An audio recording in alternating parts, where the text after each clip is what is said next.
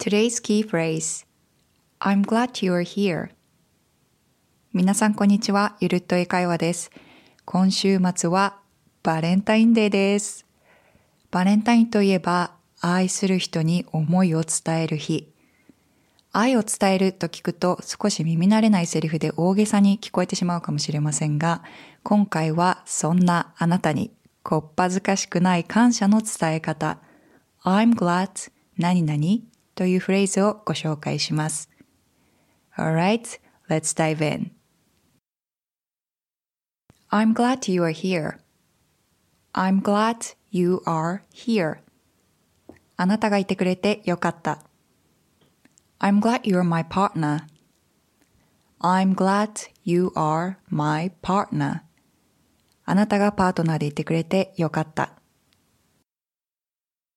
このように I'm glad 何々で何々でよかったという感謝の気持ちをさりげなく相手に伝えることができます。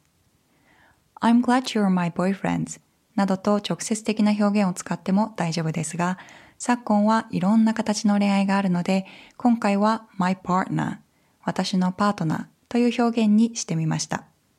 それでは繰り返してみましょう。Repeat after me. I'm glad you're here. Great job! いかがでしたでしょうか？愛を伝えると聞くと少し身構えてしまいますが、感謝の気持ちを伝えるきっかけ作りにバレンタインを利用してみるというのもいいかもしれません。これを機にバレンタイン以外の日でも相手への感謝をこまめに伝えてみてはいかがでしょうか？そして最後に I'm glad I am myself 私は私自身でよかったと自分自身に対する感謝や肯定の気持ちも忘れずに。